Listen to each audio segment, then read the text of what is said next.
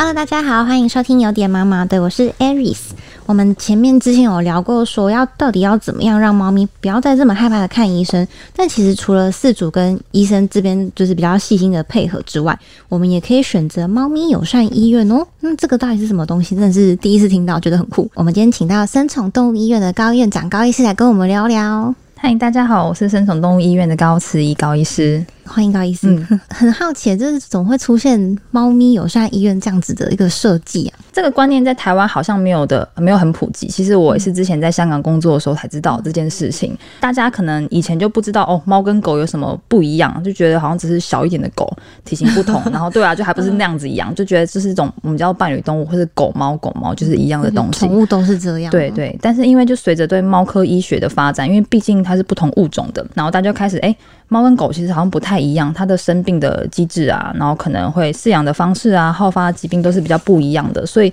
就是大家开始诶注意猫是不是有特别的需求，因为看病啊不是只有看医生这件事情，其实它连看诊的路上回去的照顾，然后猫猫跟饲主的感受，其实都是很需要被照顾的，所以。国际猫科医学会就是 ISFM，他们就设计了一套猫友善动物医院的认证标准，我们就可以让饲主了解到，哦，获得认证的医院啊，就是它有怎么样的水准、怎么样的技术跟设备，然后诊所跟医院都是呃为了让猫有更好的看诊经验，就是猫更让猫更友善的这个方式去设计的。嗯，对，猫咪就是真的比较敏感一点呐。对对对，所以就是什么的心情，就是真的不是有看病的当下，而是连前后都是非常重要的。嗯，那我们饲主带猫咪去那个猫咪友善医院。的时候，它会有什么很很厉害的设备吗？通常它的国际认证标准，它会分成金、银、铜三个等级。对，但是我这边要先讲一下，就是呃，它分等级，并不是说哦，它铜就比金更不友善一点。最基本的人员的训练跟设备基本要求都是要的，只是像金牌的话，就是更严格或者设备更齐全。就像是它可能猫一定要有专属的候诊区，然后有专属的诊间，然后在过程中都不可以看到狗狗啊，听到声音或者闻到气味。它可能专属的住院病房啊，然后它笼子的材质、尺寸，然后可不可以面，就是不可以面对面对到猫这样子，这都是非常严格的限制。然后影像设备啊，牙科是不是有独立的一套？呃，外科的器械跟设备是不是分开独立的？这些都是很重要的事情。所以那个猫咪的那个友善医院，它不一定是只看猫的医院。通常对，有有可能比较对自己更严格的医院，可能就会是专门是猫的医院。但如果你有真的办法把猫隔开，可能是不同楼层也可以，或者真的是不同的入口也是可以的。对，只要你符合那些呃它的规定的话，其实就有可能要金牌，或者退而求其次，你有可能真的没办法好好的分开，你可以用物理东西阻挡，让他们看不到，这样子其实也可能会有银牌或是铜牌的。嗯，这些设备的主要的目的就是要让猫咪。待在医院的时候不要这么的紧张，对，就是因为他们很紧张的来源，第一个是陌生的环境嘛，第二个就是狗狗其实会对他们造成很大的不舒服，太嗨，对对对，不舒服，对啊，所以就是如果可以隔开他们所有觉得可怕的或者造成紧迫的来源的时候，这些都是我们对猫友善的一个举动。嗯，那要分享一下，我们那时候看到这个题目，然后再查询那个。呃，国际猫科医学会的那个官网的时候，看到它的那个金银铜的标准，真的超级详细。就是不管你那个猫咪啊，在哪一个候诊区，还是什么咨商区，然后还有什么呃，猫咪如果有住院区的话，超过二十四小时，你的那个笼的尺寸啊，都会不同的规定。对，还有那个什么墙壁的材质，对，就是不能反光啊，或者就不能吓到它们，或声音不能太大，这些都是非常重要的一件事情。对，就是整个超级无敌详细的条列。然后呢，刚刚跟高医师就是有聊到说。嗯，感觉这些制定规定的人也是蛮龟毛的。对对对，他们可能在旁边就一直详细的就看着猫，嗯，住这个笼子，嗯，可以可以，然后住这个笼子啊，它不行，它看起来很紧张了，就是也是资深猫奴们设计的。对啊，没错，嗯，对。那猫友善医院，它除了刚刚讲这些很严格要求的设备之外，它的那个医护人员的部分会需要接受什么样特别的培训吗？就是你在申请认证的时候，它其实就会有很多的标准，不只是硬体，它可能就像我们刚刚说的，住院笼应该要多大，然后整间有没有。隔开啊，手术器械有没有自己一套啊？那些事情，但它有一部分也是对医疗人员。包括兽医师跟诊助，他的训练都会有一定的要求。就像是他可能就说哦，每年应该要进修猫相关的主题的研读，他的课程相关的研究书籍、研讨会那些，他必须要达到多少的时数，然后就是每一年是不是都应该要？然后它的内容也会就是有一些些指引方针，就是教你如何温柔对待猫猫啊，懂它的肢体语言。保定的时候也要让它就感到最少的紧迫方式去做这些事情。情，然后也会教导饲主怎么选适当外出笼啊，然后在像我刚刚说的路途中要怎么减少它的紧张，跟喂药方式那些的都是非常重要，就是我们都一定会受过这样的训练，因为和猫猫相处最久的时间是饲主嘛，所以就是要怎么安抚它的情绪，就是都是我们应该要具备的知识。嗯，等于就是要一个非常非常了解猫咪的。医护人员对对，这样才比较有资格，就是说，因为你要先自己先了解、先知道之后，才有办法就是教导饲主们，或是真的有这个技能跟知识去友善对待猫咪。那我觉得这个很重要哎，就是很多饲主可能第一次养猫，或是毕竟也只有养这只猫，所以他没有办法去处理猫咪可能会发生的各种状况。那这时候。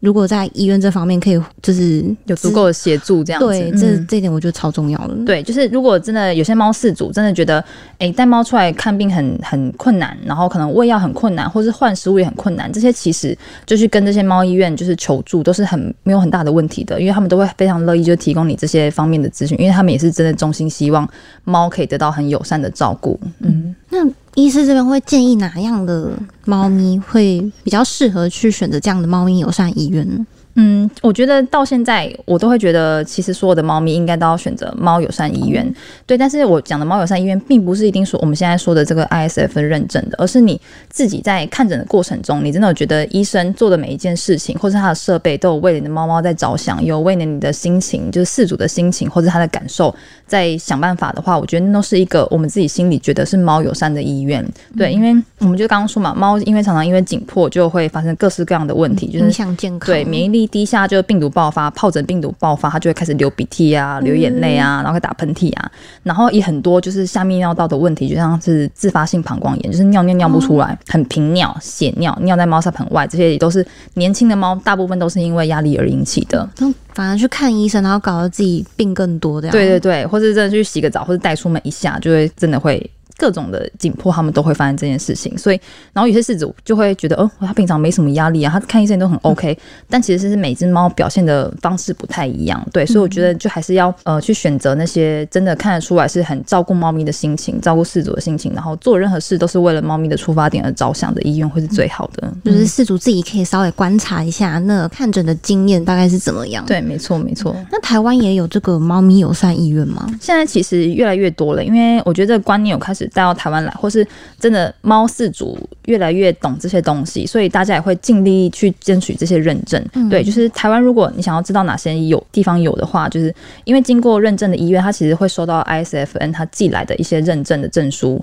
对，有些医院就可能会把它印出来，然后表框就放在医院里面，或者有些那种就是贴在玻璃上那种透明贴纸也都会有。所以大家在进去之前，也可以先看一下是不是这样子的证书或是 logo。那你想要知道，哎，你家附近有没有的话，也可以上 ISF。M 的网站就是他们会有官网，可以列出所有全世界各地有经过申请认证的医院是在哪边，对，然后它是金银铜的哪一个等级，而且那是要一直每一年都去认证才会有持续有的，对，所以考核，对，所以不是你只是装装样子就过了那一刻之后你就可以乱搞的，他们会是一直需要重新 renew 这件事情的，嗯，就是四组最想问的。我本人最想问的，应该就是但猫咪的友善医用会不会比较贵啊？呃，通常应该是都会，因为毕竟他们要去申请认证，其实就要缴他的会费，就是其实后面的成本是非常大。或者你看，你要做到二十四小时住院，你那个人力啊、设备，其实他们投入的成本都非常的多。或是他真的对猫咪的这个学科的认识真的是非常的足，所以相对会比较贵。我觉得也是真的是合理的事情，对啊。所以